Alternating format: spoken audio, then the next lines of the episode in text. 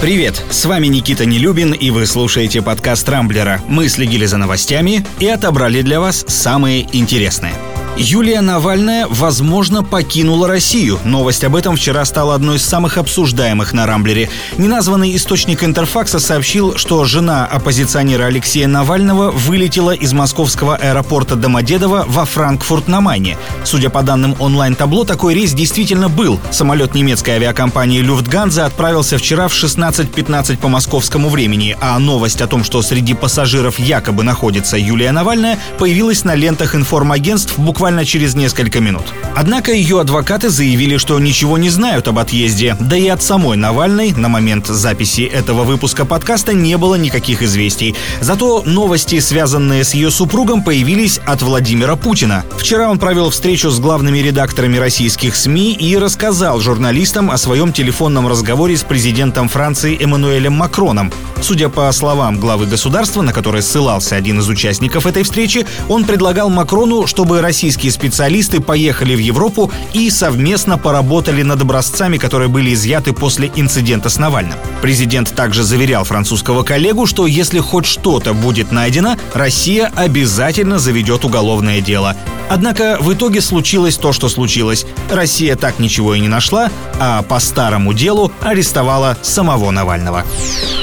Сразу два российских региона за последние пару дней отменили масочный режим. Позавчера это сделала Удмуртия и, кажется, впервые за долгое время попала в топы всех новостных лент. Ну а накануне глава Чечни Рамзан Кадыров тоже объявил, что маски в общественных местах носить больше не обязательно. Правда, тем, кто входит в группу риска или еще не переболел ковидом, их все-таки рекомендовано надевать.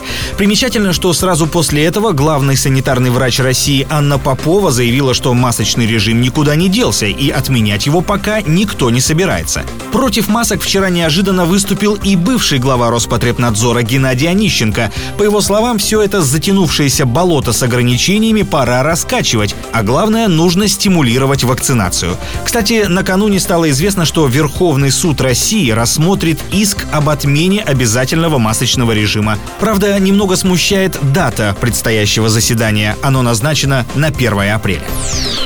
Ну и раз уж заговорили о запретах, российским школьникам больше нельзя пользоваться смартфонами в образовательных целях. Таковы новые санитарные правила, которые накануне принял все тот же Роспотребнадзор. А вот использовать для этих целей планшеты или ноутбуки ученикам не возбраняется. Ранее в НИИ гигиены и охраны здоровья детей заявили, что смартфоны не самое подходящее средство для учебы и поиска информации, поскольку на таких устройствах слишком маленькие экраны, и школьники только портят себе зрение зрения.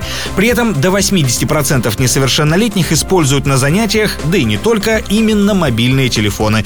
Так что теперь пользоваться сотовыми учащиеся смогут только по прямому назначению, то есть для общения и связи с родителями. Тем временем в России продолжают бушевать страсти вокруг запрета мата в интернете. Напомню, с 1 февраля администраторы соцсетей и других онлайн-ресурсов должны блокировать публикации пользователей, в которых содержится ненормативная лексика. Количество таких постов после вступления запрета в силу вполне ожидаемо выросло в разы. Но штрафы за это пока что грозят только администраторам социалок.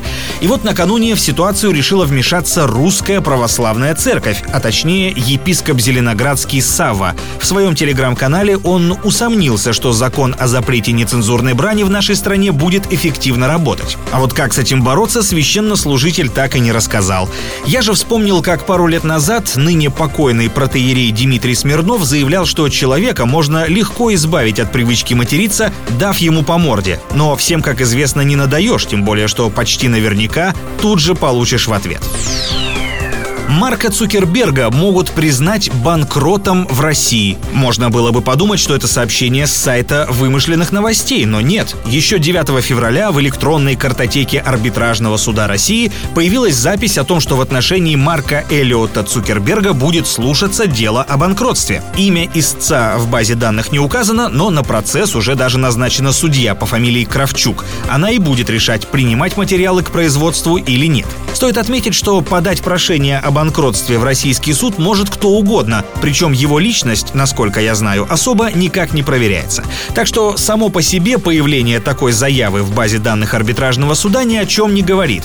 Тем не менее, забавно, что банкротом, да еще и в России, объявили человека с состоянием больше 100 миллиардов долларов. Однако некоторые пользователи не исключают, что в нашей стране вполне может жить полный тезка основателя Фейсбука.